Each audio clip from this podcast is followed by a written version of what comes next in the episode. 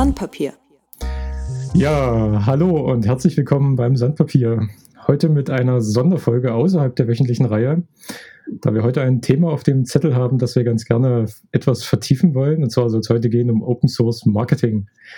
Ich habe heute einen Gast, das ist der Fabian, Fabian Check. Hallo Fabian. Hallo Martin. Fabian macht Marketing bei Sandstorm und im Neos-Team und ist seit diesem Jahr auch Neos Core-Member. Ähm, ja, Fabian, zuerst mal Marketing. Warum Marketing? Wie kommt man zum Marketing? Das ist eine gute Frage. Ich glaube, ich habe irgendwann mal festgestellt, dass ich ganz gut mit, mit Worten umgehen kann und Mathe eher nicht so meins ist. Dann habe ich gedacht, gut, dann studiere ich halt BWL. habe das auch gemacht und äh, genau. Mache jetzt noch meinen mein Master nebenbei in äh, Marken- und Kommunikationsmanagement und da passt das, glaube ich, ganz gut.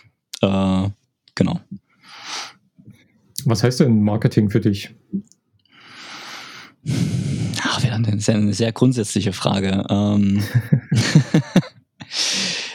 ich glaube, das, das Wichtige an, an Marketing ist immer, dass man die, die Botschaft, die, die Marke, das Produkt, der Service, was auch immer man gerne an den Mann oder die Frau bringen möchte, ähm, entsprechend visualisiert in Bild, in Video, in, in Ton, in Text und möglichst präzise auch äh, und klar rüberbringen kann, was denn eigentlich das Produkt äh, oder welchen, welchen Vorteil der, der Nutzer des Produktes davon hat. Ich glaube also, die, gerade die, die Kommunikation der Marke ist ein sehr essentieller Bestandteil dessen und eigentlich natürlich noch viel dran. Also man kann äh, das ganze Thema Zielgruppenanalyse und äh, Target Groups und so weiter und so fort. Also man kann das sehr bis ins kleinste Detail durchgehen alles, äh, ob es immer und zu jeder Zeit sinnvoll ist, das zu tun, muss, glaube ich, jeder für sich selbst entscheiden. Ähm, ich glaube, ich bin da eher der, eher der pragmatische Typ. Also da, ob ich jetzt immer eine, eine SWOT-Analyse zu Beginn mache, um zu gucken, wo wir stehen, ist fraglich, äh, weil man, ist immer so eine kleine, äh, so eine kleine Karte auch immer schon irgendwie im Kopf hat und meistens, wenn das Produkt nicht allzu kompliziert ist, reicht das, glaube ich, auch aus. Was ich da raushöre, ist, dass man fürs Marketing immer ein Produkt braucht.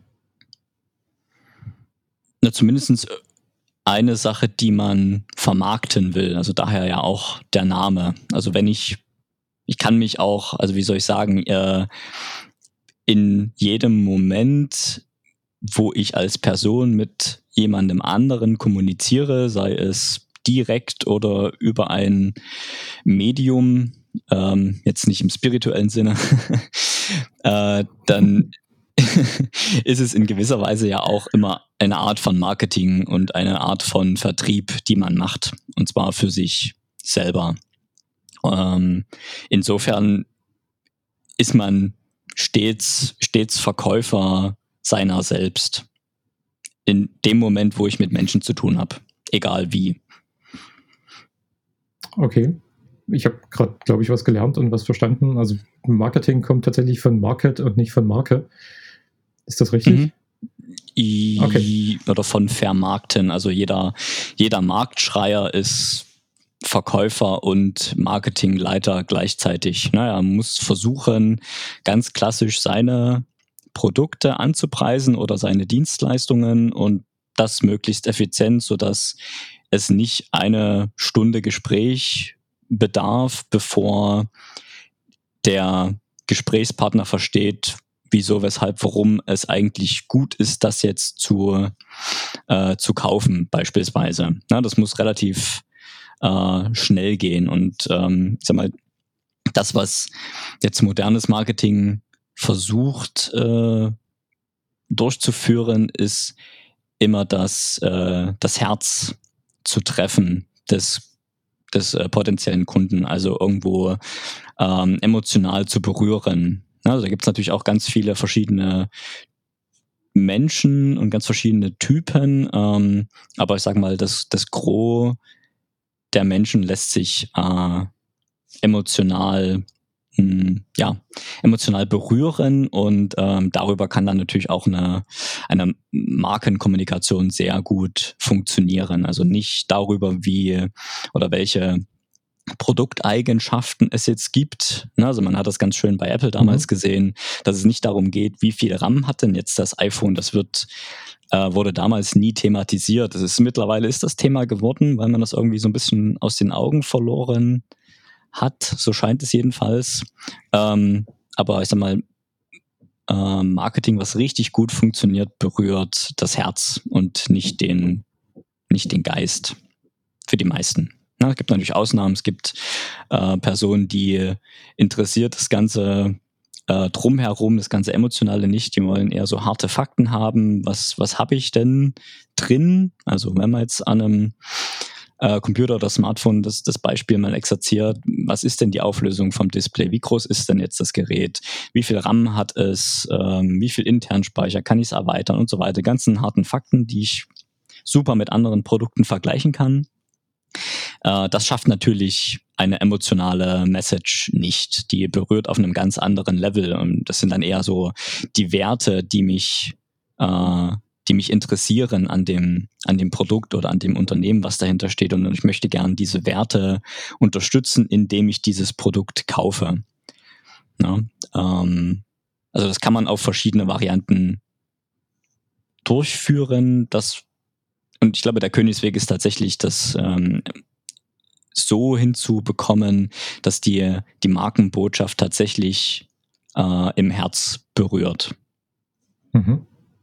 Du hast eben spannenderweise gesagt, man versucht das sehr schnell zu machen. Das ist dann das, was man heutzutage häufig unter dem Begriff Elevator Pitch so mhm. zusammenfasst. Genau. Dass ich versuche, meine Message quasi irgendwie so in, in 30 Sekunden rüberzubringen. Ähm, glaubst du, dass das der richtige, in die richtige Richtung geht? Also das immer kürzer zu machen und immer mehr quasi in einem, also ich habe mal dieses Beispiel gelesen, irgendwie, es als Twitter gerade groß wurde, wenn du es nicht schaffst, deine, deine Message in 140 Zeichen rüberzubringen, dann hast du deine eigene Message noch nicht klar genug erfasst. Ist das was, was du unterstützen würdest?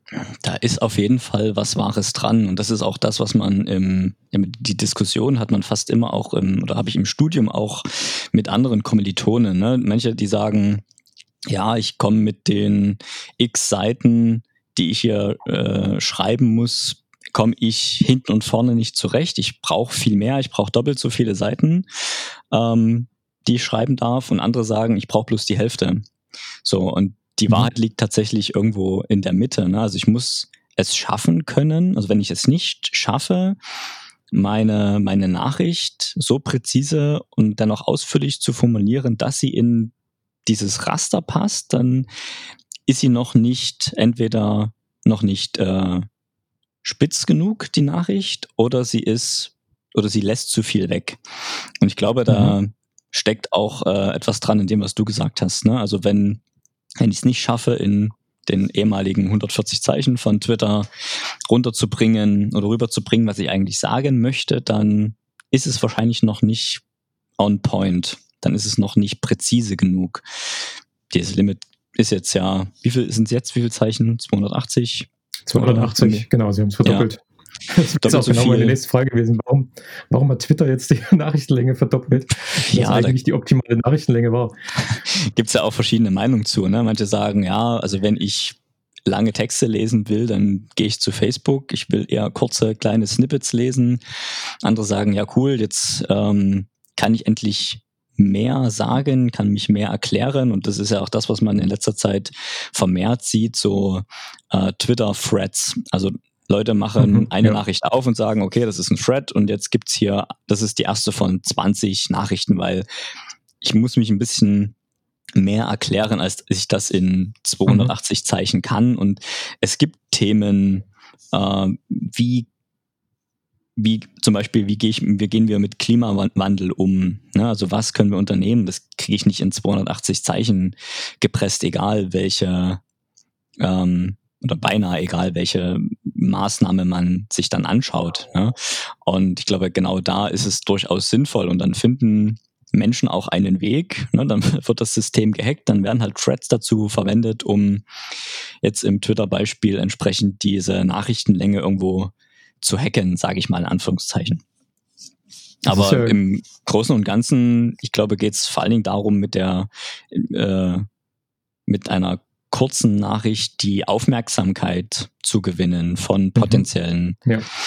Kunden oder in welchem Kontext auch immer. Ähm, und da muss ich natürlich ganz zu Beginn irgendwie auf den Punkt bringen können, warum das für den Gesprächspartner jetzt interessant sein könnte. Und danach kann die, mhm. Äh, die ganze Kommunikation durchaus ähm, breiter gefächert und umfänglicher werden. Das sieht man ja auch bei Webseiten. Ne? Der, das erste, was ich als Nutzer sehe, großes Headerbild zum Beispiel, eine markante Nachricht und das muss die Aufmerksamkeit äh, gewinnen und danach der Rest ist Beiwerk. Ne? Wenn ich sage, okay, cool, das interessiert mich. Ähm, jetzt steige ich mal ein bisschen tiefer ab. Ich gucke mich auf den Unterseiten um, was da so passiert, was da noch geschrieben wird, was sind Features, okay, kann ich damit was anfangen. Dann geht quasi die Recherche erst los auf Nutzerseite. Und davor muss ich, will ich oder will ich relativ schnell evaluieren, ob äh, das überhaupt was für mich ist, was hier angeboten wird. Ne? Sei es mhm. das Produkt, der Service oder die Person im, im Zweifelsfall. Wobei das im, also was man auch heute sehr häufig beobachtet oder was ich sehr häufig beobachte, ist, dass ich auf Webseiten komme und diese, ich sag mal, diese catchy ähm, ja, Marketing-Erstbotschaft ist so generell gehalten und so, ich mache mal Emotionen, aber sonst nichts, dass das quasi bei mir auch nicht ankommt, sondern ich einfach nur sage, was soll der Scheiß, warum bin ich eigentlich hier und mach das Ding zu, ohne dass ich bei der Nachricht angekommen bin. Ja, das, das, genau, das kann natürlich das passieren. Das ist wahrscheinlich genau der Punkt, ähm, wo das Marketing tatsächlich auch irgendwie professionell sein sollte, oder? Ja, also das ist auf jeden Fall ein Punkt von ähm, Zielgruppenanalyse. Also wen will ich denn eigentlich erreichen? Für wen ist das? Ja, und das ist ähm, durchaus eine, eine wichtige Frage, denn nicht jeden bekomme ich mit der gleichen Nachricht für mich interessiert. Ja, also den ähm, weiß nicht, den, den Techniker, den Entwickler, den interessieren ganz andere Dinge als den Geschäftsführer mhm, oder ja. den Marketingleiter oder, oder, oder. Und ähm, je nachdem, wen ich eigentlich adressieren möchte mit meiner Nachricht, wen ich erreichen möchte, was, mit wem ich gerne Geschäfte machen möchte, entsprechend angepasst muss dann auch die Nachricht sein dass sie genau mhm. diese Bedürfnisse, die diese verschiedenen Gruppen haben, auch adressiert. Sonst, also die eine generische Nachricht für jedermann. Äh, das, ich würde mal steile These, würde mal behaupten, äh, dass es die nicht gibt. okay. Ähm, du machst ja Marketing auch im NEOS-Umfeld. Mhm. Wir sollten vielleicht ganz kurz erklären, was NEOS ist, für die Hörer, die das noch nicht kennen. Ja, würdest du es denn in 140 Zeichen auf den Punkt bringen? 140 Zeichen. Äh, da bräuchte ich erstmal Vorbereitungszeit, um das wirklich so eingedampft auf 140 Zeichen rüberzubringen zu können.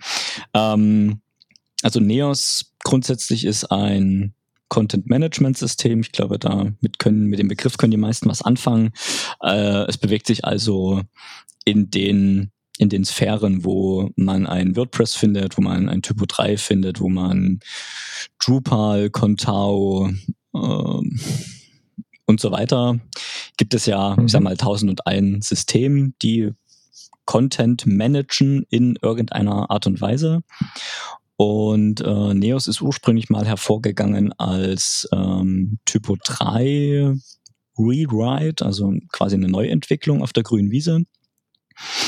Und dann kam der Zeitpunkt, dass sag mal, die Teams, ähm, die einen eher die klassischen Verfechter des aktuellen Typo 3 Entwicklungsstandes und die äh, das Team, was an Typo 3 Neos oder Phoenix, wie es damals noch hieß, gearbeitet haben, ähm, dass das nicht miteinander harmonisiert hat und man die beiden Projekte getrennt hat. So ein Typo 3 wurde weiterentwickelt, ähm, immer noch, immer noch ein großes System und auch Neos wurde seitdem weiterentwickelt. Ne? Wir stehen jetzt mittlerweile bei Neos 5.0 Äh, nächste mhm. Woche wird Neos 5.1 released und da wird also fleißig dran entwickelt. So und Neos lässt sich am, ich glaube, am schwierigsten vergleichen mit WordPress, da es nicht oder sag mal eher eher nicht für die einfachen Websites gedacht ist. Also für die für die Handwerker-Website,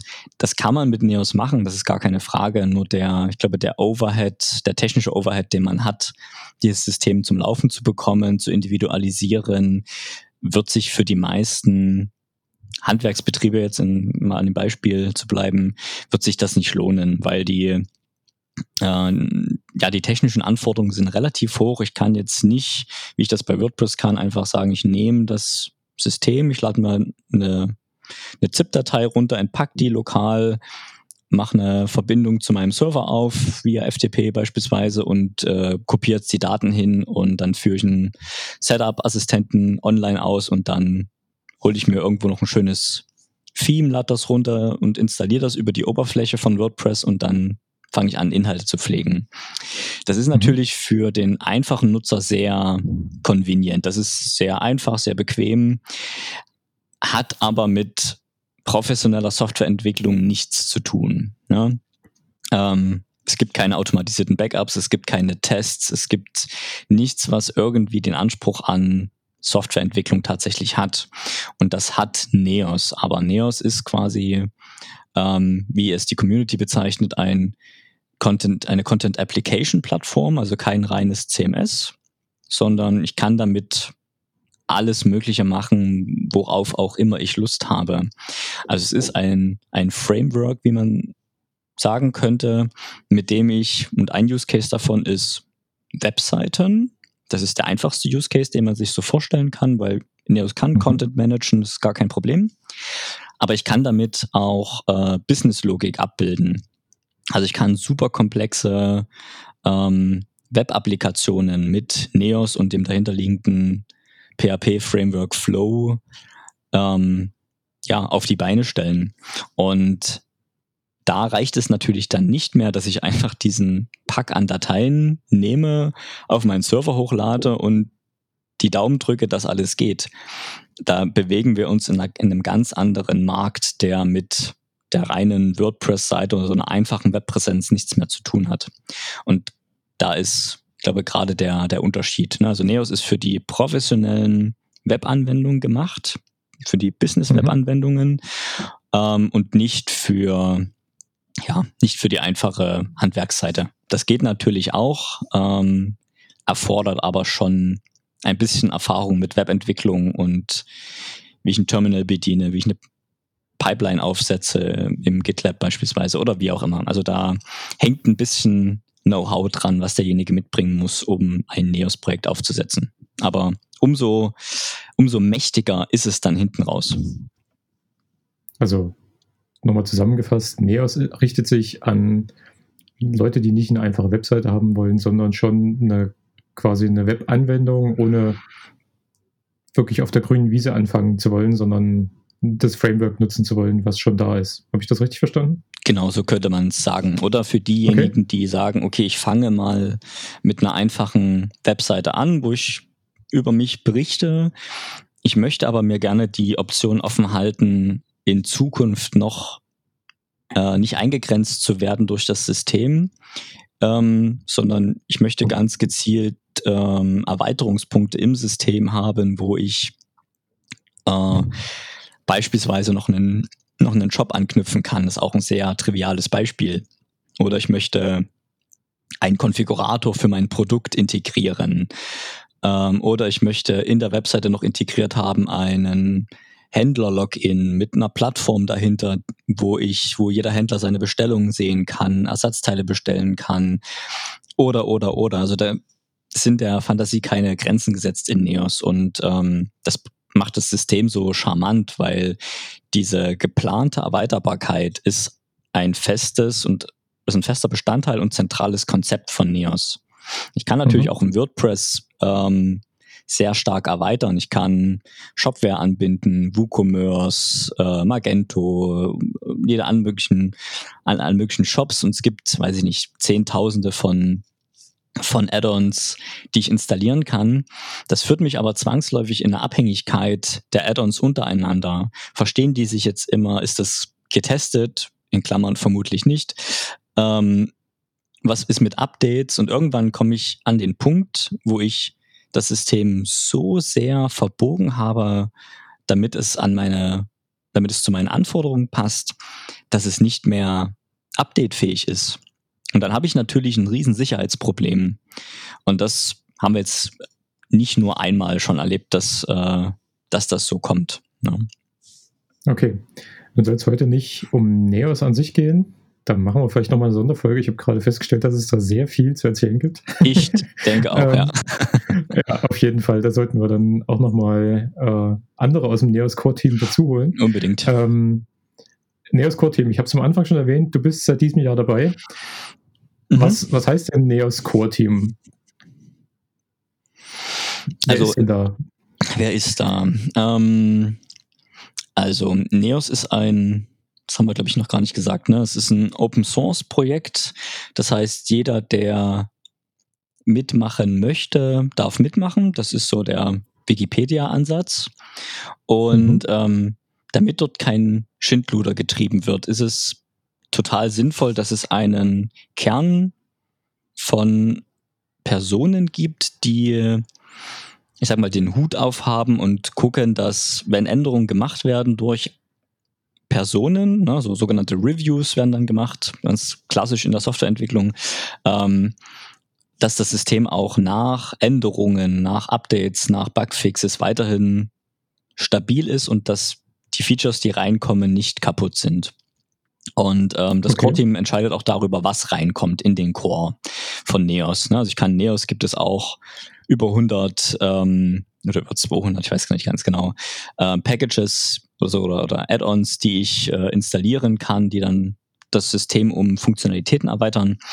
Ähm, und bis solche, und das Core-Team diskutiert unter anderem darüber, ob äh, solche Packages ähm, mal in das, in das Core-Package von Neos, was ich mir initial mal äh, äh, runterlade, ob das mit reinkommt in den Core, ob das Core-Funktionalität werden soll. Na, also das ist so quasi, mhm. ich weiß gar nicht, ob es da einen schönen Begriff für gibt, was das Core-Team ist. Es ist, ich sag mal, die hm, vielleicht die letzte Instanz. Also wenn, wenn schwierige Entscheidungen zu treffen sind, dann liegt es am Core-Team da zu entscheiden. Also, dass nicht einfach Dinge getan werden, ohne. Ich kann natürlich mein eigenes Package entwickeln, das bereitstellen und Leute können das installieren. Damit hat das Core-Team nichts ähm, nichts zu tun. Das, da ist jeder frei drin. Aber wenn es wirklich um das System per se geht, da, äh, ich sag mal, hat das Core-Team immer noch die, mh, hm, ja, ich sag mal, die letzte, die letzte Entscheidung zu treffen, ob das dann so gemacht wird oder nicht. Also es ist immer so eine, ist eine demokratische Entscheidung letztendlich für alle Themen, die mal besprochen werden müssen, sollen, dürfen. Genau. Hat es das jetzt okay, gut umschrieben? Ja kein, noch weiter ja, das hat's, nein, nein, das hat super umschrieben. Ja, okay. ähm, und ich habe mir auch noch eine Notiz für einen, einen Podcast gemacht zum Thema Neos, dass wir auf jeden Fall nochmal sprechen sollten darüber, wie man Neos Core-Member wird. Aber das soll heute nicht das Thema sein. Ähm, mich würde nur interessieren, hm? du bist ja nun kein Entwickler, hast du auch am Anfang gesagt. Ähm, was sind denn jetzt eigentlich deine Aufgaben? Wie bist du denn jetzt ins Core-Team gekommen? Weil du wirst ja jetzt nun kaum Code-Review machen, oder? Das ist unwahrscheinlich. Wenn, dann hätte ich, glaube ich, nicht viel Sinnvolles beizutragen. Ähm, wie bin ich ins Core-Team gekommen? Äh, anfänglich haben wir bei Sandstorm oder wir haben schon immer bei Sandstorm ganz viel für die für die NeosCon, äh, für die Neos Conference mitorganisiert. Äh, vielleicht um da nochmal alle abzuholen. Äh, es gibt ein, eine jährliche Konferenz, die sich ursprünglich mal nur mit Neos beschäftigt hat. Ähm, seit letzt oder seit diesem Jahr, es ist immer noch 2019, seit diesem Jahr haben wir uns dafür entschieden, innerhalb der der Talks an den zwei Tagen, die es gibt, auch deutlich mehr hm, Tech-Talks zu haben, die nichts mit Neos per se zu tun haben, sondern vielleicht auch nur verwandt sind mit der Technologie, auf die Neos setzt. Also, dass wir auch mal PHP-Talks dabei haben, die, ne, wenn Flow ein PHP-Framework ist, dann macht es total, total Sinn, da auch mal über den Tellerrand hinaus zu gucken. Also da haben wir immer schon immer viel mit organisiert. Mhm. Und ähm, wurden dann gefragt, ob wir für 2019 offiziell mit mal Co-Organizer werden möchten, zusammen mit Zeitgeist. Ähm, und haben wir, haben wir kurz überlegt und haben dann gesagt, ja, das ist eine, können wir uns durchaus vorstellen. Und äh, der Einzige, der das bei Sandstorm mit organisieren kann, war zu dem Zeitpunkt meine Wenigkeit. Äh, rein vom Background her. Achso, okay. Ja, also. Ich dachte, weil du der hm. Einzige bist, der dafür die Zeit hat, aber so, es geht hier tatsächlich ja, um den, um die Knowledge. Um die Knowledge, auch um die, also klar, ich hänge jetzt nicht fest in anderen, logischerweise nicht in Entwicklungsprojekten drin. Ähm, und mhm. insofern habe per se die, die meiste Zeit in Anführungsstrichen äh, dafür. Genau, aber auch, wie gesagt, viel vom, viel, viel, viel vom Background. Also äh, an vorhergehenden Jobs natürlich auch schon äh, Events organisiert, Messen mit organisiert. Also da äh, bin ich jetzt nicht gerade noch grün hinter den Ohren. So, und nach der Konferenz, ich weiß gar nicht mehr, wann genau ich ins Core-Team bin. Sch äh, Asche auf mein Haupt. ja, das, ähm, muss, das, muss, wirklich kurz nach der Konferenz gewesen sein, weil ich, ich würde auch sagen, ne, erinnern, wir haben, genau, wir haben im, ich glaube, eine Woche nach der Konferenz haben wir einen Podcast aufgenommen, oder? Und da warst du schon im Core-Team. Doch schon so zeitig. Okay. Mhm, das war, das war ziemlich, ziemlich zeitig. Okay, also okay. irgendwo April, glaube ich. Also deine Aufgaben im Core-Team sind Organisation der NeosCon. Das, ich sag mal, ich bin, ich habe, glaube ich, einen guten Eindruck hinterlassen in der Art und Weise, wie ich mich eingebracht habe. Und ähm, genau, wurde dann gefragt, ob ich mit Teil des Core-Teams werden möchte, weil ähm, und das haben so Open Source Projekte auch gerne mal an sich, dass logischerweise, also gerade wenn es ein Open Source Software Projekt ist, sind logischerweise viele Entwickler involviert. Und die meisten Entwickler, zumindest die, die ich jetzt kenne in meiner bescheidenen Stichprobe, haben eher wenig mit Marketing und Sales am, am Hut. So, ist ja auch nicht schlimm. Ähm, und genauso war es im Neos Core Team. Ne? Wir hatten ganz viele Entwickler, die alle Koryphäen, sag ich mal, aus meinem Blickwinkel auf ihrem Gebiet sind. Ähm, aber niemanden, der sich wirklich mal dediziert um die Vermarktung von Neos als System gekümmert hat. Also welche Inhalte kommen mhm. auf die Webseite, wie präsentieren wir uns, wie ist die Ansprache, wie wollen wir ähm, vielleicht auch andere Veranstaltungen mal organisieren neben der NeosCon. Das war eher, lief bisher eher auf Sparflamme. So, ja. und da hatte man sich natürlich dann auch viel, viel Input und viel Hilfe von meiner Seite, Seite erhofft. Und äh, so kam es dann, dass es nicht lange gedauert hat, dass wir äh, nach der NeosCon 2019 haben wir dann auch relativ schnell wieder die, die Marketing-Gilde innerhalb von Neos aktiviert und ich will nicht sagen, ich habe da das, den Hut auf, aber ja, wahrscheinlich schon. Also zusammen mit Sebastian Helzle, ähm, Stefan Regniet, David Spörler und ähm, Peter Rauber sind wir so die, die fünf, die da am meisten mit, mitmachen und alle außer mir sind eigentlich Entwickler, haben aber auch ein gewisses Gefühl für äh, die Marketing-Thematik und haben da Lust, sich einzubringen. Und da bin ich natürlich auch über jede, über jede Hilfe dankbar, weil wenn es technische Änderungen zu erledigen gibt an der Webseite beispielsweise, da brauche ich natürlich Unterstützung. Ich kann höchstens sagen, wie ich es mir vorstelle und dann mit den Jungs drüber diskutieren, aber wie es konkret umgesetzt werden muss, dann technisch keine Ahnung. Also insofern ist das auch eine sehr, eine sehr bunte Truppe, die wir da haben. Und wir versuchen dann natürlich jetzt ähm, aus, dieser, aus dieser Nische, in der wir uns als Neos aktuell, jetzt rein, wenn man sich mal so den, ähm, den Marktanteil von Neos anguckt, das ist natürlich unter ein Prozent weltweit gesehen. Das verwundert auch nicht. Ähm, aber dass das System deutlich bekannter wird, das ist jetzt mal unsere, unsere Aufgabe. Und dass wir mh, hm, den Agenturen und den Freelancern, die es bereits einsetzen, auch ähm, dahingehend unter die Arme greifen, dass äh, ja Leute, die irgendwie, über welche Wege auch immer, auf Neos gestoßen sind auf der Webseite, je nachdem, aus welcher Gruppe sie kommen, das hatten wir jetzt, glaube ich, eingangs schon mal kurz erwähnt, sind sie Nutzer von Neos oder sind sie Entwickler, die was mit Neos machen möchten? Wir haben zum, im Vorgespräch, Im Vorgespräch haben wir, genau, noch stimmt. erwähnt, genau. Mein, mein, mein Fehler. Mhm. ähm, genau. Also, dass, dass beide Zielgruppen, die wir da haben, ähm, die Informationen finden, die sie brauchen. Und diese Challenge hatten wir zu Beginn. Ne? Die, die Webseite war von Entwicklern für Entwickler. So, und wenn ich okay, jetzt aber. Ich, da würde ich kurz so, mal dazwischen. Okay. Na gerne. ähm, genau, weil bevor wir darauf kommen, wir kommen jetzt so in den Bereich Herausforderungen für Open Source Marketing. Das ist, mhm. finde ich, wahnsinnig spannend. Ich würde da gerne quasi am Anfang anfangen. Ähm, was sind denn mal so ganz allgemein aus, aus deiner Erfahrung aus dem Marketing heraus Herausforderungen für das Marketing im Open Source Bereich?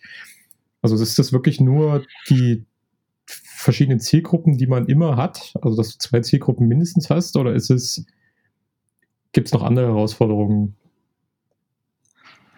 Ich würde sagen, die, die Zielgruppen sind per se gar keine Herausforderung, weil die sind relativ trivial in Anführungszeichen. Es jetzt gibt's Produkte, die viel feingliedrigere Zielgruppen haben, wo man dann noch mit Geschlecht und mit Alter und Region, in der sie wohnen, aufpassen muss und politischer Einstellung und so weiter und so fort. Äh, ich glaube, mhm. das Problem haben wir oder diese Herausforderung haben wir im Neos-Kontext gar nicht, sondern die größte Herausforderung für Open-Source-Projekte im Bereich Marketing, also ich glaube, wenn ich jetzt so mal so rein aus dem Bauchgefühl, ähm, mein, mein erster, mein erster Impuls ist das Thema Geld. Ganz klassisch Geld. Mhm. Ähm, denn das, was die Projekte alle gemeinsam haben, ist, dass in der Regel, gibt es natürlich auch Ausnahmen, ähm, keine große Firma dahinter steht, die da ordentlich Geld reinpumpt. Es gibt natürlich prominente Beispiele, wo das nicht so ist. Also im Fall von React beispielsweise, wenn ich mich nicht ganz täusche, steht da Facebook dahinter, oder? Genau, ja, ähm, oder andere. Oder Java, ne? Java ja. Oracle oder da gibt es ja, gibt's ja einige genau, also Beispiele. Ein paar prominente Beispiele, aber die sind halt auch alle prominent. Ne? Also die, mhm. wenn man sich in dieser Filterblase aufhält, dann ist man da bestimmt schon mal drüber gestolpert. So, ähm, also mein Vater würde jetzt wahrscheinlich nicht wissen, was React ist, aber okay, das ist, ist nicht sein Metier. Ähm, aber da, da steht jedenfalls eine große Firma dahinter, die da richtig viel Geld reinpumpt, um das Thema weiterzuentwickeln und um es natürlich auch zu vermarkten auf Konferenzen beispielsweise oder in ich sag mal, ähm, in, in Online-Magazinen oder das Journalisten beizubringen, da Kurse zu veranstalten, Workshops, Tutorials und, und, und, also was da alles dran hängt. Mhm. Und wenn du natürlich ein kleineres Open Source Projekt bist, mit wenig finanzieller Unterstützung im Hintergrund, dann fällt es dir natürlich schwer, diesen, diesen Aufwand zu betreiben. Also das ganze Produzieren dieser Inhalte kostet logischerweise Zeit und die meisten machen das in ihrer Freizeit. So, mhm. ähm, wir bei Sandstorm haben natürlich den Luxus, dass wir Arbeit an Neos in großen Teilen auch in unserer Arbeitszeit machen können. Das ist ein ganz klares, äh, ganz klares Luxusgut. Das ist nicht bei allen so. Und der Rest macht dann halt ganz viel abends noch auf der Couch, beim Fernsehen, ähm, werden noch Dinge gefixt und äh, neue Features gebaut oder geprototyped, wie auch immer. Und ähm, diese ganze, also Geld beschleunigt die Entwicklungsgeschwindigkeit ungemein und das betrifft sowohl die ja. Entwicklung im Bereich des Produktes als auch im Bereich oder in allen anderen Bereichen. Ne? Also wenn wir jetzt sagen, okay, wir hätten jetzt mal 100.000 Euro, ähm, die könnt ihr jetzt mal in Marketing investieren. So, das würde natürlich einige Was Sachen. Da, was würde ich machen? ähm, ich glaube, ein ganz gutes Beispiel oder gerade hm, also man hätte man könnte, also man äh, erkauft sich im ersten Moment erstmal Zeit, also Zeit für die Entwickler, um gewisse Features zum Beispiel umzusetzen. Also das, was jetzt, was wir bei Neos gerade neu umgesetzt haben, ist das äh, Neos Service Provider Listing. Ähm, das hatten wir schon lange auf der Agenda, mal eine von vom Neos Kernteam verifizierte oder kuratierte Liste zu haben mit ähm, Dienstleistern, die was mit Neos machen. Das kann ja ganz vielseitig sein. Das kann Hosting sein, das kann Core Development sein, Package Development, Support und so weiter und so fort. Und gab es bisher nicht. Es gibt es jetzt seit, lass mich lügen, drei, vier Wochen. Ist es, äh, ist es offiziell.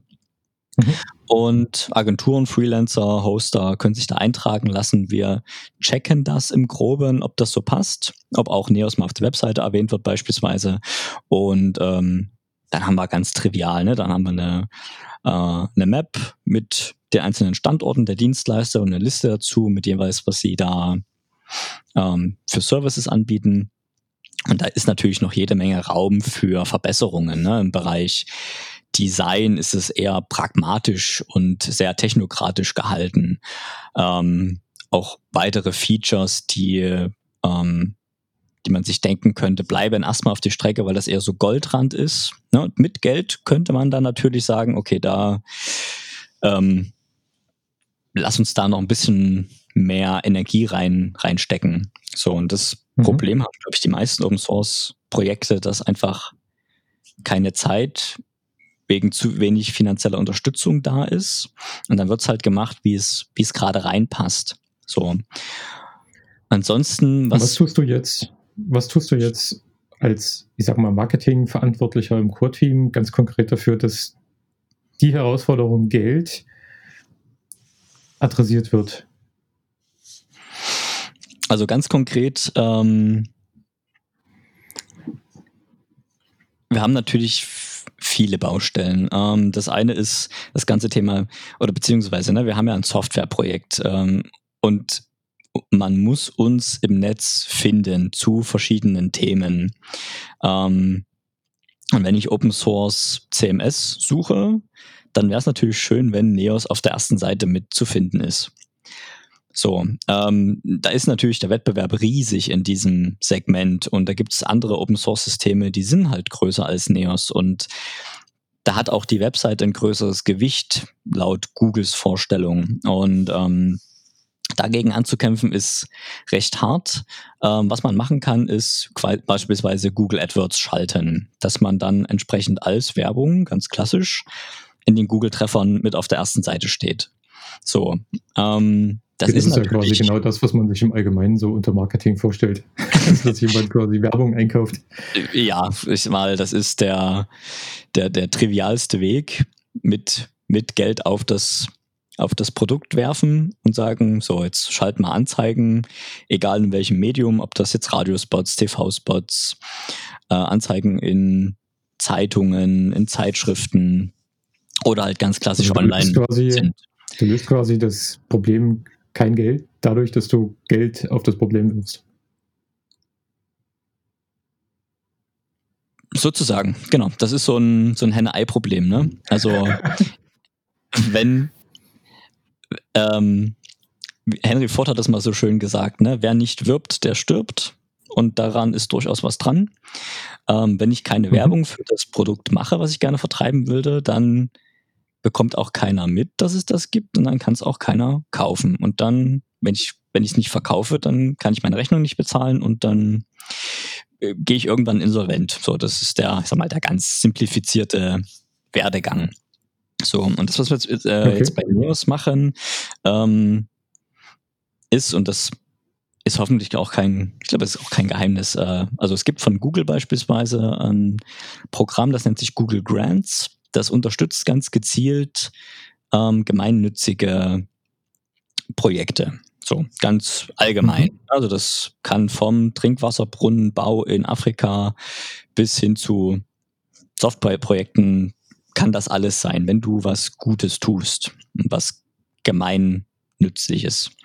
So, und ähm, das, was wir momentan, ähm, wo wir momentan im, im Neos-Kernteam gerade dran sind, ist, Neos als gemeinnützigen Verein zu gründen, ganz klassisch als EV, aber als gemeinnützigen e.V. Und ähm, damit fallen wir dann quasi oder haben wir dann die Kriterien äh, erfüllt, um in diesem Programm von Google mitzuwirken. So, und die Idee ist natürlich jetzt wirklich zu sagen, okay, mit dem Google Grants Programm, und das kann man einfach mal googeln, ähm, gibt dir Google ohne oder zumindest mit relativ wenig Restriktionen äh, 10.000 Euro pro Monat in Google AdWords Budget. So. Und jeder, der das ist schon mal, cool. Ja, genau. Und jeder, der schon mal Google AdWords, ähm, eine Google AdWords Kampagne ins Leben gerufen hat, weiß, dass 10.000 Euro pro Monat echt eine Latte an Geld ist. Ja. Also das ja. ist richtig viel. So, und da kannst du unglaublich viele Leute erreichen. Und das ist jetzt genau unser konkretes Ziel im, in der Marketing-Gilde, dass äh, wir diese Gemeinnützigkeit in der Gründung durchbekommen und uns dann an diesem Programm beteiligen. So. Und da erhoffen wir uns natürlich eine enorm gesteigerte Reichweite für Neos, sodass wir irgendwann den Punkt erreichen, dass wenn ich sage, ich bin im Neos Kernteam, dass keiner mehr fragt, was ist denn eigentlich Neos, sondern dass jeder sagt, okay, habe ich schon mal von gehört, äh, ist ein CMS, okay. Ob ich das jetzt verwende oder nicht, sei mal dahingestellt, aber man hat schon mal davon gehört. Und wenn man das erreicht hat, das ist natürlich ein sehr, ein sehr hehres Ziel, das werden wir jetzt nicht morgen oder übermorgen erreicht haben. Mhm. Ähm, aber das ist so meine ganz persönliche Wunschvorstellung, dass wir da ähm, mehr den Fuß reinbekommen und uns, also das System ist total cool für sowohl für Entwickler als auch für Nutzer und gerade für Nutzer, wo ich mich ja auch mit dazu zähle. Ähm, und es ist total schade, dass relativ wenig äh, Leute dieses System kennen. Und genau, das ist jetzt, ich sag mal, mein, mein Wunsch und mein Ziel, meine Aufgabe im, im Kernteam dafür zu sorgen, dass wir einfach eine deutlich höhere äh, Reichweite und Bekanntheit für das System erreichen. Grundsätzlich ist das ja quasi eigentlich der Wunsch für jeden, der sich im Bereich Open Source bewegt. Wenn wir jetzt mal weggehen vom, vom reinen NEOS-Projekt, um, ihr seid da echt viele Leute, ich bekomme das ja nur am Rande mit, aber ich habe das Gefühl, die NEOS-Community ist ziemlich groß. Gehen wir mal auf ein, auf ein anderes, kleineres Projekt. Sagen wir mal, ich habe irgendwie mit, mit fünf Leuten zusammen und wir entwickeln hier irgendwie eine Library und wir wollen aber auch genau das Gleiche erreichen. Wir wollen gerne, dass jeder verdammt nochmal diese Library einsetzt, weil die einfach grandios ist, wie wir finden. ja, ja. Jetzt mal aus deiner Marketingbrille. Was kann ich als, als Entwickler tun, um meine Open Source Software einfach mit mehr Reichweite, mit mehr Bekanntheit zu versorgen? Es ist, ich glaube, am Anfang sehr viel mit Fleißarbeit verbunden. Ja, da sind wir wieder beim Zeitgeld-Thema. Ähm, es gibt im Netz, da hat sicherlich jeder Entwickler seine, seine Quellen, Dutzende von Internetportalen, Plattformen, mm, Online-Zeitungen und Zeitschriften, die mitunter auch schon offiziell ähm, nach Beiträgen in der, äh, von der Community fragen. Und da kann man sich natürlich super einbringen und sagen, okay, ich schreibe mal was zum Thema XY und wie meine Library, die ich jetzt äh, entwickelt habe mit einer Handvoll Leute oder alleine, ähm, wie die genau dieses Problem löst. Ähm, daran, darüber kann ich in der Regel, denke ich, wenn man, wenn man das entwickelt hat, sehr viel schreiben. Und ähm, der, der Knackpunkt in, sag mal, in geschriebenem Content ist immer erstmal zu das Problem zu adressieren. Also welches Problem löse ich denn jetzt damit? Ne? Und wenn man das klar artikulieren kann, dann kann auch jeder, der diesen Artikel liest oder dieses Problem schon mal hatte oder gerade hat und jetzt irgendwie danach googelt, findet natürlich dann diesen Artikel. Im Netz und kann dann sagen, okay, cool, lese ich mir mal durch und finde dann die auch die entsprechende Library dazu. Und ich glaube, das ist genau der, der Punkt, den, den man gerne mal ein bisschen falsch macht, wenn die Beschreibung des eigenen, der eigenen Library oder des Plugins oder wie auch immer, wenn das zu generisch ist und wenn ich es einfach nicht, nicht finde, wenn ich nach etwas Konkretem suche, dann habe ich ich will nicht sagen verloren, aber dann habe ich echt schlechte Chancen gefunden zu werden. Und da kann natürlich mehr Publicity in Form zum Beispiel bei, ich glaube, opensource.com ist so eine gute Quelle, die suchen immer nach äh, Redakteuren oder nach Content aus der Community. Da kann ich natürlich sowas mal einreichen. Ich kann natürlich mhm. auch zu, ich sag mal, durchaus sehr bekannten Zeitungen ähm, und Zeitschriften mal die Angel auswerfen, um mal versuchen, mit beispielsweise Heise in Kontakt zu treten, die die CT veröffentlichen und zu gucken, was muss ich tun, um da mal reinzukommen, dass die mal über mich berichten. Das ist nicht mit einer E-Mail gemacht, mit Hallo, hier, ich bin der und der und ich habe hier eine coole Library, würdet ihr mal drüber berichten. Also davon bekommen die Redakteure natürlich so gefühlt 1000 E-Mails am Tag. Also da muss hilft man dann da schon. Hilft es da vielleicht einfach quasi einen mehr oder weniger fertigen Bericht mal einzureichen und zu gucken, ob die damit was machen? Ich kann mir vorstellen, dass, dass das vielleicht besser helfen würde, als einfach nur zu sagen, wollt ihr nicht mal berichten? Ähm, weil das ist, kostet wieder Arbeit, dann verlange ich wieder Arbeit von jemand anderem. Ja, also das, ähm, ich glaube, beide Wege können funktionieren, ähm, je nachdem, wie, ähm, wie das Medium sich ja, wie es mit Inhalt umgeht. Ne? Also opensource.com, da kannst du selber was schreiben. Es gibt ein paar Kriterien, die dein Artikel erfüllen soll. Dann wird es sicherlich nochmal gegengelesen und dann wird es veröffentlicht.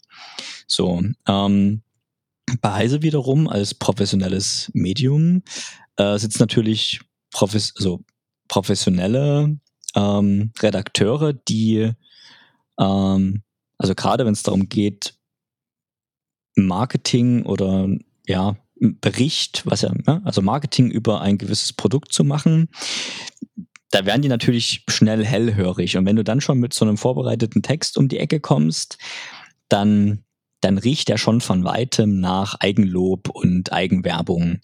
Und das bist du eigentlich in einer Zeitung oder in einer Zeitschrift, die objektiv berichtet und professionell, willst du natürlich so ein so, so ein Marketing-Schriebs, sage ich jetzt mal ganz polemisch, den willst du da nicht drinne haben, weil das natürlich nicht dafür sorgt, dass du als qualitativ hochwertiges Medium weiterhin wahrgenommen wirst. Und da macht es dann durchaus Sinn, mal zu versuchen, mit den Redakteuren in Kontakt zu kommen, um herauszu zu hören, was, also was muss denn, was erwartet der Redakteur, was man ihm liefern soll, damit er jetzt darüber berichtet.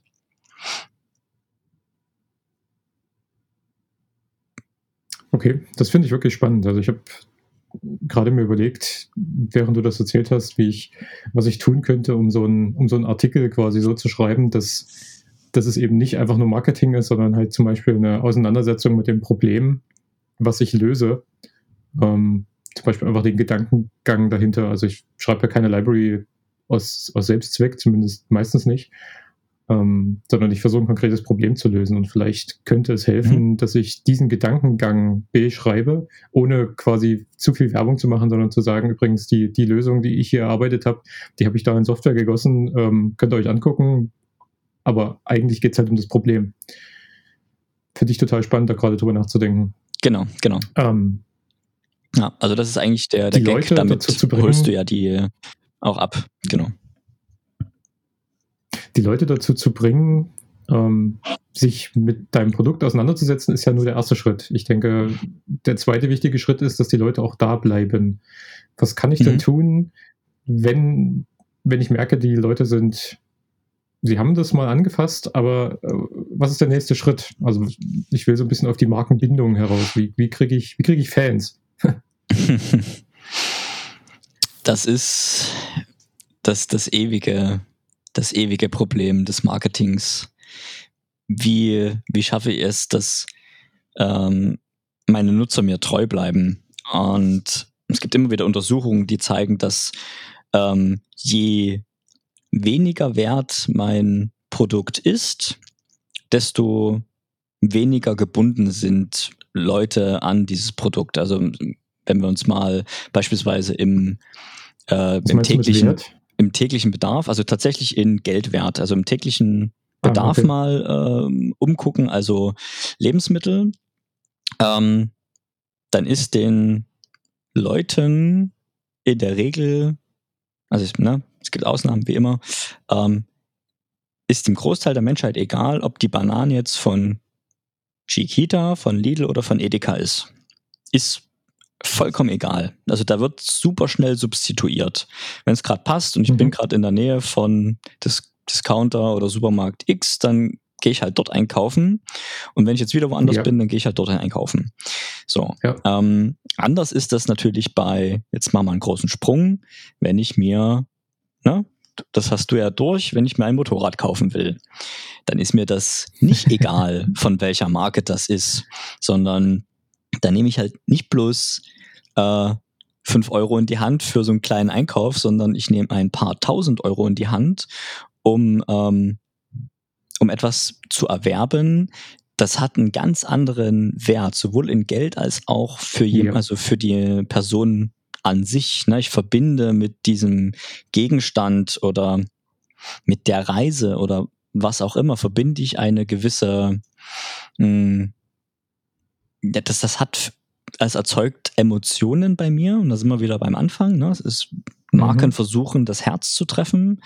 Und das versuchen ganz klassisch, alle Automobilhersteller versuchen das. Ne? BMW hat Freude am Fahren, ich glaube, Audi hat Vorsprung durch Technik und so fort und so weiter und so fort. Jeder hat da so einen Claim, der eine ganz spezielle Zielgruppe adressiert und so ein gewisses Lebensgefühl ähm, auch auslösen möchte mit der Marke, mit der ich das verbinde. Ne? Also ich glaube, Harley Davidson war da im Motorradbereich ganz weit vorn, was das angeht, was ja. dieses Lebensgefühl angeht.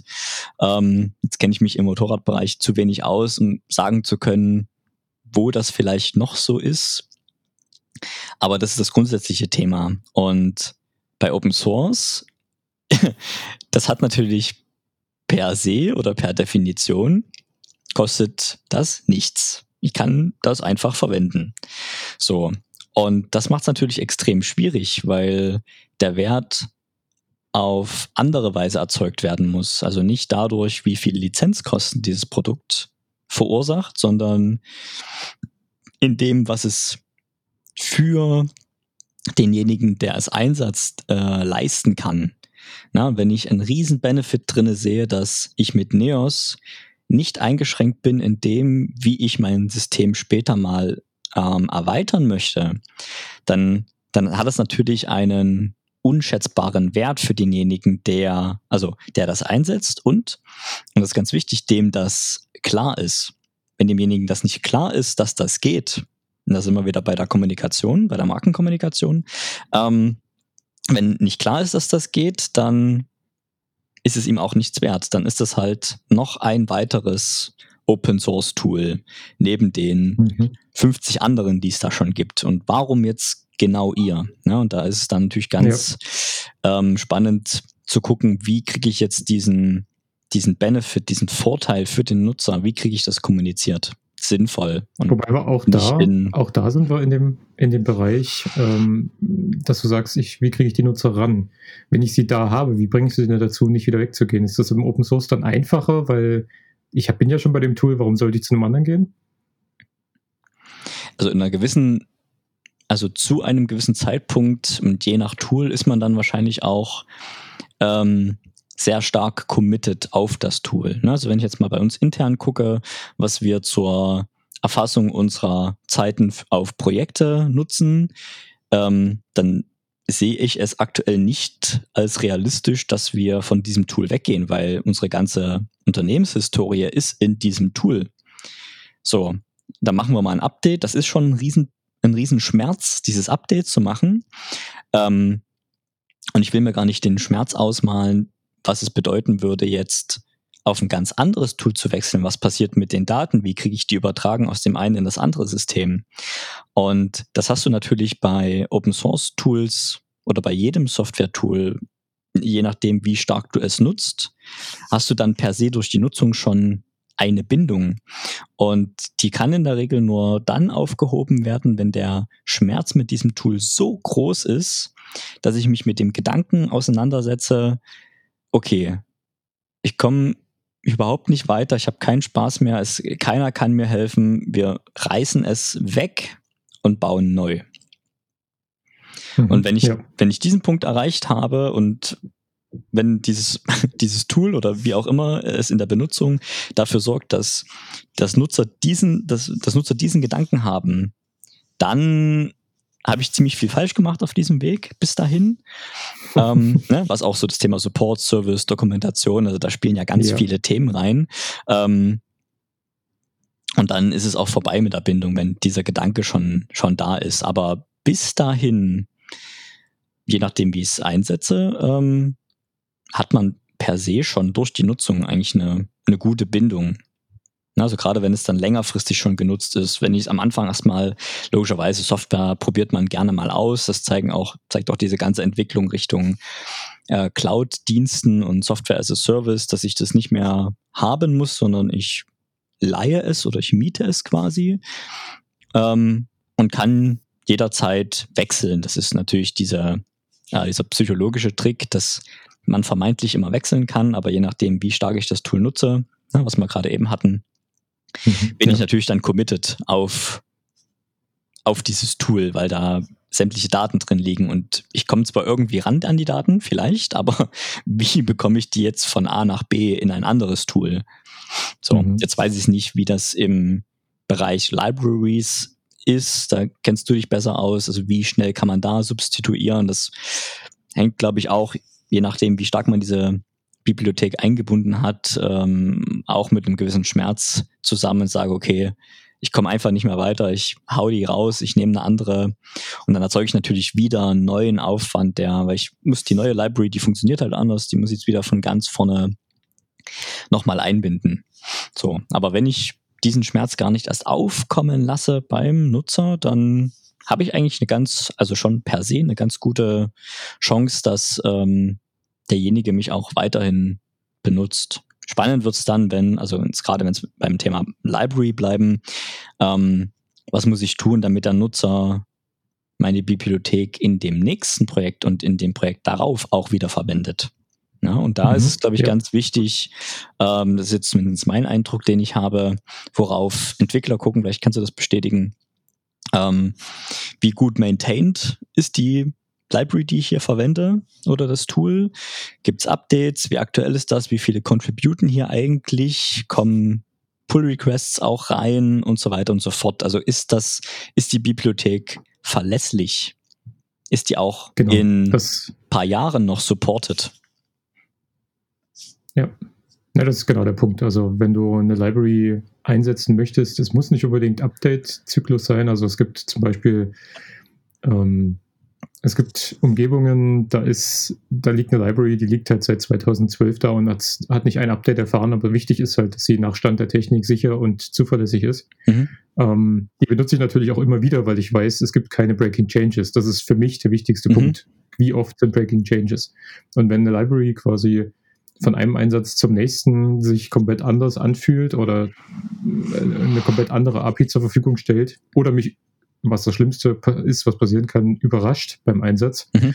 ähm, dann fliegt die auch ganz schnell raus. Mhm. Also weil ich dann einfach quasi nicht gewährleisten kann, dass ich, dass ich das Ding auch in Zukunft ordentlich supporten kann. Ähm, ich würde ganz gerne noch einmal das von dir Gesagte von eben umdrehen. Ähm, du hast gesagt, man muss um. quasi einfach, um die Leute zu halten, sollte man einfach quasi ähm, es ihnen einfach machen, das Produkt nicht zu hassen. Ähm, Kann man so sagen, ja. die, die Leute wechseln nicht, weil der Wechselaufwand sehr hoch ist. Wenn ich jetzt also in einem Verdrängungsmarkt bin, wie wir vielleicht mit Neos irgendwo auch sind, ähm, wo Nutzer andere äh, CMS oder ähnliche Systeme benutzen aktuell und vielleicht auf Neos wechseln wollen, weil der Schmerz hoch wird, sollte ich dann also für meine Software, für meine Open Source Software einfach besonders leicht machen, den Wechsel zu vollziehen? Ist das was, worauf ich mich konzentrieren sollte? Das, das würde ja per se schon bedeuten, dass ich damit rechne, dass Leute von meiner Software wieder weg wollen. Nee, ich meine es andersrum. Also ich meine tatsächlich, wenn ich jetzt mir, ich sag jetzt mal, Typo 3 angucke und sage, Leute wollen von Typo 3 zu NEAS wechseln, aber das, die bleiben dort, weil der Wechselschmerz zu hoch ist, ähm, ist es vielleicht aus, aus Marketing-Sicht gar nicht so blöd, auch Tools zu bauen und dort Geld zu investieren oder zumindest Zeit zu investieren, die so einen Wechsel von, von A zu mir leicht machen? Du meinst ähm, sowas wie ähm, Apple beispielsweise mit seinem, gibt es ja auch eine, eine App, glaube ich, ist das. Ich weiß gar nicht, ob die jetzt für, für Mac oder fürs iPhone ist, ähm, die es erlaubt, super schnell von Android auf iPhone zu wechseln. Meinst du das so? Genau, sowas. Ja, genau. Ähm, also, ich sag mal, große Konzerne machen das. Also Apple macht das, genauso macht das Google ne, für alle Nutzer von, von iPhones, die irgendwie aus dem Apple-Universum weg wollen. Die machen es dann auch mit einer gewissen App sehr einfach, da Kontakt zu übertragen, Fotos zu übertragen, ne, wo man ganz genau weiß, wo kommen die Daten her und wo müssen sie hin. Das ist ja immer dieses Problem bei einem ähm, ja, bei einem Systemwechsel. Ne? Wie kriege ich jetzt diesen, diese alte Struktur in die neue rein? Gibt es für alles Verwendungszwecke? Gibt es Daten, die einfach wegfallen mhm. auf dem Weg, weil das nicht vorgesehen ist? Da gibt es ja super viele ähm, ja, Variablen drin. Und ich glaube, das macht. Genau, die Frage ist jetzt, ist das was, ist das was, was, wo ich Zeit investieren sollte als Open Source Maintainer? Ich glaube, das ist das so ein bisschen quasi die Quintessenz von dem, was du eben gesagt hast, warum Leute bei Software bleiben. Wenn ich die Leute zu meiner rüberholen will, wäre das dann für mich eigentlich so das, was am Ende stehen bleibt. Also ja, also ich glaube, wenn man das so alles wegstreicht und dann darauf reduziert, das kann durchaus ein Weg sein, ähm, zu sagen, dass man das möglichst einfach macht, wenn, Entschuldigung, ich glaube, da hängt eine, mh, mm, insofern eine Bedingung dran, als dass sehr genau klar sein muss, wo kommen denn die Nutzer her.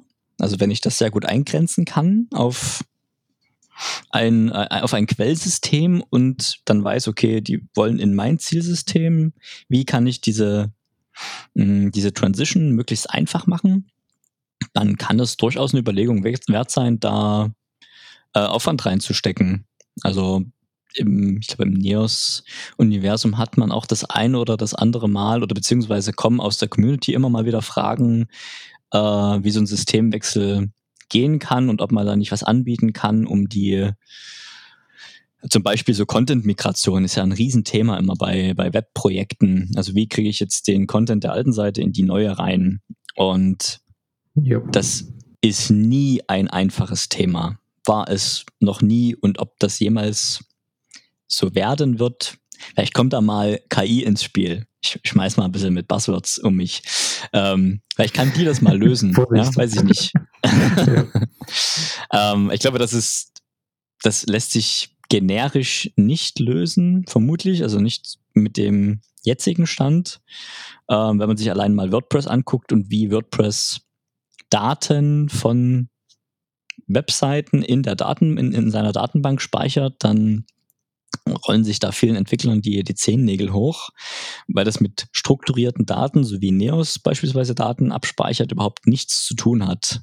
Und ähm, da wird es natürlich dann echt schwierig. Und der Aufwand, den man betreiben muss, um diese Daten in das Zielsystem zu bekommen, der ist immens. Da ist dann eher die Überlegung interessant, brauche ich jetzt wirklich alle alle Inhalte oder reduziere ich mich auf ein paar und dann habe ich vielleicht mal einen Praktikanten da, der die, die, die Texte und die Bilder mal überträgt. Ne? Da mhm. ist dann eher die, das ist dann wesentlich kleinerer Aufwand als irgendwie eine, so eine Integration, eine automatisierte zu schreiben. Aber okay. grundsätzlich kann ich es, glaube ich, als System, also per se als System äh, nicht nur, wenn ich so Fremdsystem bin und ich möchte jetzt äh, Nutzer gewinnen aus einem anderen System.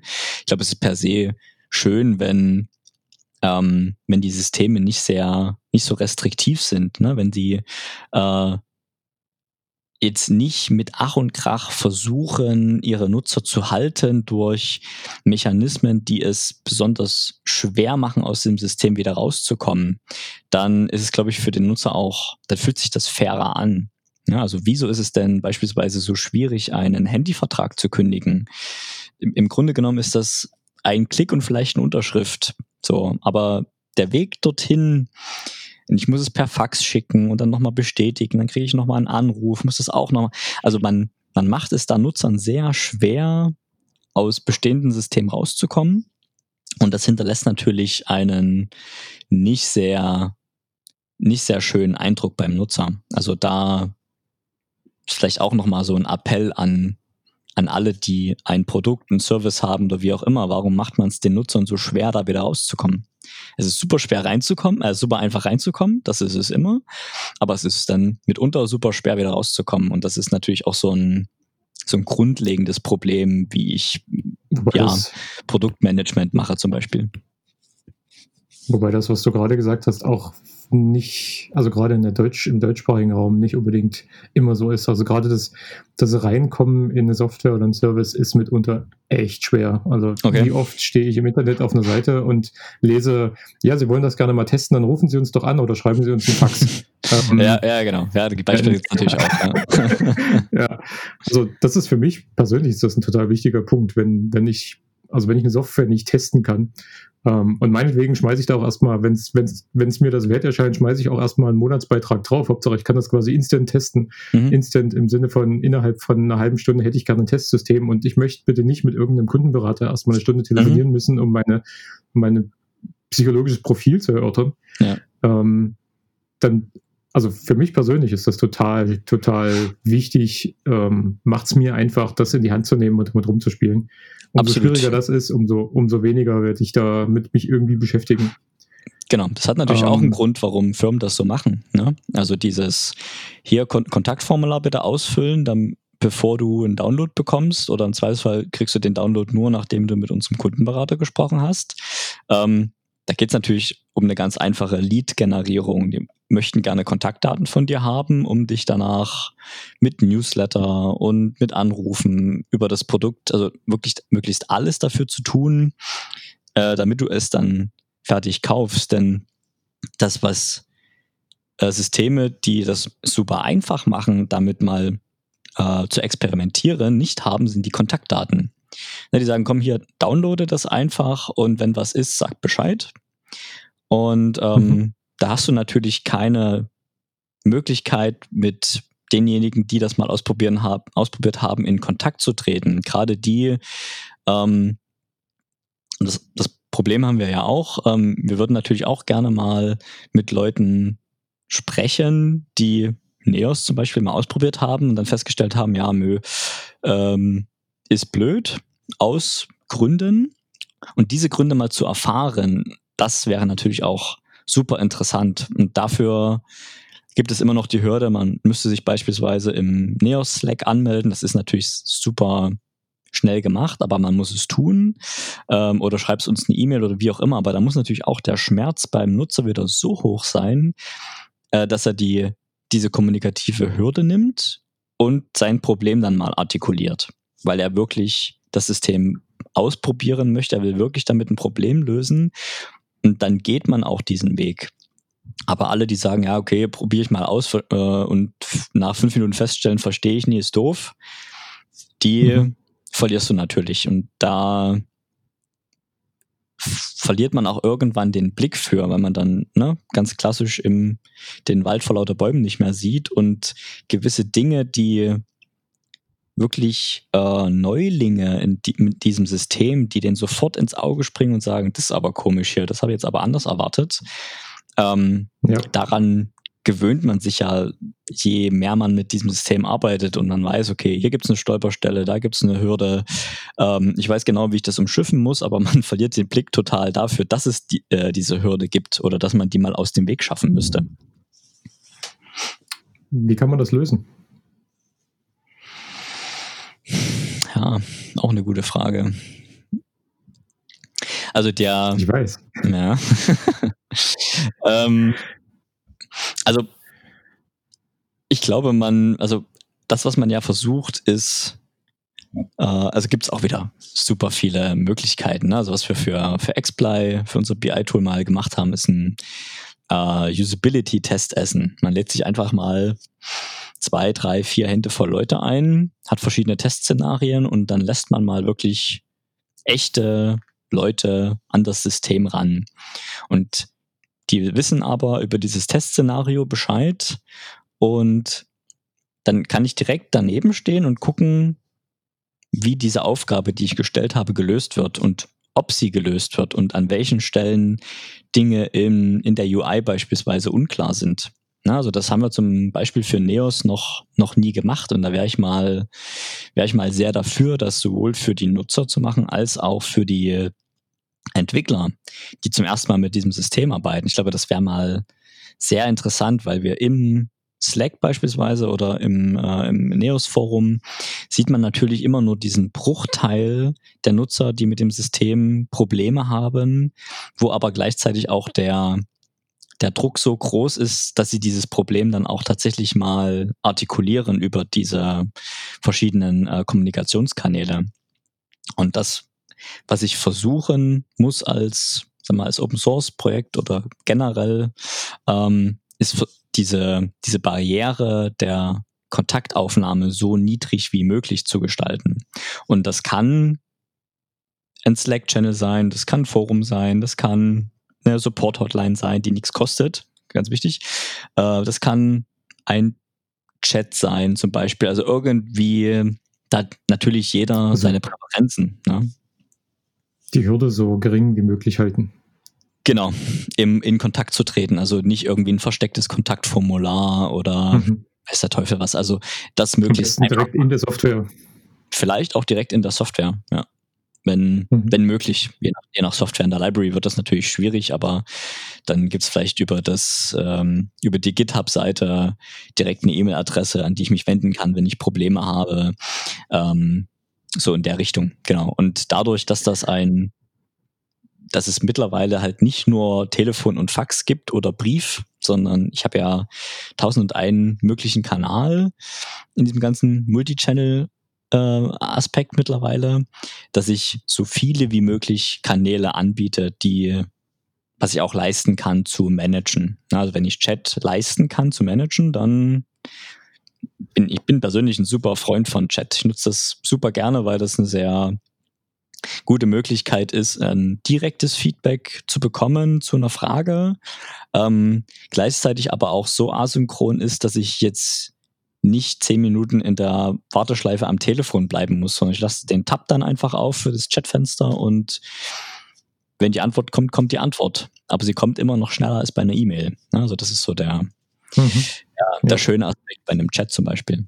Aber da muss man, glaube ich, für sich die, die besten Kanäle finden. Und wenn ich jetzt Anbieter einer äh, kleinen, noch relativ unbekannten äh, Library bin, dann macht es vielleicht wenig Sinn, Telefonsupport und Chat anzubieten. Also vielleicht reicht aber auch erstmal E-Mail, ne?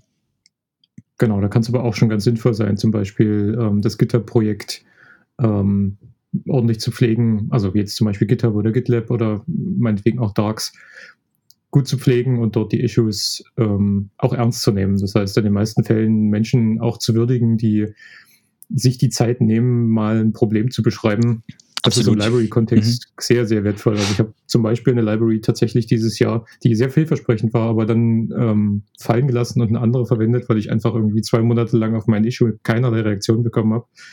Das zeigt halt auch, ich sag mal, eine gewisse fehlende Wertschätzung dem Nutzer gegenüber. Absolut, ja. Ähm, also wenn, wenn das passiert, dann ist es natürlich immer ein bisschen, ein bisschen blöd für den Nutzer. Für mich, wir haben jetzt ein paar Mal schon dran lang geschliffen und du hattest es auch einmal schon, äh, schon angesetzt zu dem Thema, so als, als letztes, als abschließendes Thema ist für mich so die besondere Herausforderung im Open Source Kontext ist ja, dass du fast immer mindestens zwei Zielgruppen hast. Also du hast zum einen die Entwickler-Community, die du dazu bringen möchtest, ihre Zeit zu investieren, ähm, in vielen Fällen ihre Freizeit, wie du ganz richtig schon gesagt hast, ähm, das Produkt weiterzuentwickeln Und auf der anderen Seite natürlich die Nutzer des Produkts, die ja, wenn es jetzt nicht gerade eine Library ist, die für Entwickler gemacht ist, zum Beispiel in unserem Neos-Fall ja quasi der Redakteur ist oder der ähm, derjenige, der die äh, Webanwendung am Ende betreiben möchte. Ist das, siehst du das als besondere Herausforderung? Wie geht das jetzt ein Open Source Team an? Hm, also ich glaube, also vielleicht bin ich da auch zu sehr in, in meiner Rolle schon äh, gefangen. Also für mich per se ist das keine Herausforderung, mit zwei Zielgruppen umzugehen. Ähm, solange, und das ist, glaube ich, ein ganz wichtiger Aspekt, man idealerweise aus, aus jeder Zielgruppe auch jemanden mit im Team hat. Na, also bei uns jetzt im, im Neos Marketing Team bin ich derjenige, der die Interessen der, äh, der Redakteure und der einfachen Nutzer ähm, vertritt. Und alle anderen, die dabei sind, sind in der Regel die, die die Interessen der Entwickler vertreten. Und dieser Austausch ist, glaube ich, sehr wichtig, weil die haben durchaus sehr unterschiedliche Ansprüche an, an den Inhalt. Ne? Also ich als einfacher Nutzer möchte sehr schnell den, schnell wissen, was kann das System für mich tun. Und ein Entwickler hat ganz andere Fragen, die bei ihm im Vordergrund stehen, bevor er sich für ein System entscheidet. Das kann ich persönlich jetzt aber aus meiner Rolle heraus nur zum Teil, ähm, wie soll ich sagen, nur zum Teil wissen, wie, wie das aussieht, was für Interessen da wirklich da sind. Ähm, und da ist es echt von Vorteil, wenn man von, von jeder Interessengruppe jemanden dabei hat oder den man zumindest mal fragen kann. Ne? Sagt, okay, ich habe eine Idee, ich würde das gern so und so machen. Würde dich das ansprechen? Würdest du dich da wiederfinden? Ähm, oder ist es voll vorbei am Thema? Mhm, ja. Okay, also spannend ist tatsächlich, wenn ich ein Team habe, wenn ich also den Luxus habe, das nicht mehr alleine zu machen, dann durchaus auch das Team so breit aufzustellen, dass alle Kunden, die ich eigentlich erreichen möchte, im Team vertreten sind. Mhm. Also durchaus. Und ich meine, äh, in, in großen Marketingagenturen werden dann entsprechende Feldstudien und Befragungen gemacht, genau mit diesen Zielgruppen, um da mhm. die Bedürfnisse ähm, und Anforderungen herauszufinden. Und in der Regel, das ist immer wieder beim Geld, kann ich das natürlich in so einer großen oder in einem Open Source Projekt nicht bewerkstelligen, dass ich mal schnell zwei Hände voll ähm, Callcenter-Agenten beschäftige, die äh, mal in meiner Zielgruppe rumtelefonieren und Befragungen durchführen zu dem Thema. So, und da muss das mhm. irgendwie innerhalb des Teams idealerweise ähm, stattfinden. Und das, was wir auf jeden Fall haben im Neos Core Team, sind Entwickler. Die wissen natürlich ganz genau, worauf sie Wert legen, worauf es für sie ankommt. Und das, was noch aktuell ein bisschen unterrepräsentiert ist, sind tatsächlich die, die Redakteure und die Nutzer. Und ich glaube, da bringe ich einen ganz guten, ein ganz gutes Geschmäckle noch mit rein. Äh, wo man dann natürlich aber auch, und das ist ein, ich glaube auch ein Skill, den man, äh, den man braucht, in dieser Diskussion mit anderen Zielgruppen, dass man diese, wie soll ich sagen, jeder hat da andere Vorstellungen, wie gewisse Dinge aussehen sollen. Und die jetzt unter einen Hut zu bringen, das ist natürlich echt eine spannende Sache. Ne? Und da, und das, da wird, da wird es zu Diskussionen kommen und das ist auch total, total wertvoll. Aber man darf da mitunter nicht, äh, nicht sehr schnell aufgeben, um, um seine Interessen zu vertreten. Ne? Also das, wenn keine Ahnung, wenn in, in der Gruppe, die das diskutiert, vier Entwickler drin sind und ein Nutzer, dann haben die vier Entwickler natürlich per Definition schon die Übermacht und können relativ schnell da auch Dinge abwiegeln, die aus der Nutzersicht kommen. Und das ist natürlich dann gefährlich, wenn das passiert, ne? oder wenn das zu häufig passiert. Also da darf man gerne auch mal seinen, seinen Standpunkt vertreten und verteidigen. Ja? Auch gegen die Widerstände. Nur so geht's. Okay. Hast du jetzt noch das Gefühl, wir haben was Wichtiges vergessen zu dem Thema? Ich glaube, die, also das, das ist natürlich ein riesen, ein Riesenthema und das wird sicherlich nicht die, die erste und letzte Folge dazu gewesen sein. Ich glaube, es wäre mal interessant von, also was mich interessieren würde aus äh, außerhalb meiner, meiner Filterblase von gegebenenfalls auch Hörern von uns super gerne, welche Herausforderungen ganz konkret es in gewissen Projekten vielleicht äh, gerade gibt oder gegeben hat, ähm, wo wir mal drüber sprechen sollen ähm, und vielleicht auch, wo du ich meinst mit Herausforderungen tatsächlich im, im Kontext das Projekt zu vermarkten oder meinst du jetzt mit Herausforderungen tatsächlich Projektherausforderungen? Mm, nee, tatsächlich im Bereich Marketing, weil ich glaube, da kann ich mit okay. am, mhm. am meisten zu sagen. Also wenn es mal Marketing-Herausforderungen gegeben hat in Projekten, Produkten, sei es Open Source oder nicht, also mich würde mal, mich würden mal die Herausforderungen interessieren unserer Hörer äh, und Hörer und Hörerinnen, sagt man ja so schön. Und ähm, natürlich auch ob ich vielleicht auch auf, teilweise auf einem vollkommen falschen Dampfer unterwegs bin mit meinen, mit meinen Thesen oder mit meinen Gedanken. Also das würde mich natürlich auch sehr interessieren, da nochmal andere Blickwinkel zu erfahren. Genau. Ja, absolut. Okay, dann danke ich dir erstmal für dieses sehr ausführliche und sehr interessante Gespräch. Danke dir. Und ähm, hoffe, wir werden das fortsetzen. Ähm, jetzt war der Fabian plötzlich weg. Das macht aber gar nichts. Wir sind am Ende unserer Folge. Ähm, es war eine Sonderfolge, heute mal ganz themenspezifisch und nicht ähm, im wöchentlichen Rhythmus. Ich wünsche mir wirklich, dass die Hörer Spaß hatten dabei und gerne auch mit Feedback an uns herantreten. Ähm, wenn ihr euch öfter längere Folgen wünscht, dann lasst es uns wissen. Am Freitag haben wir dann wieder unsere Weekly-Folge. Ich freue mich drauf. Bis dahin. Ciao.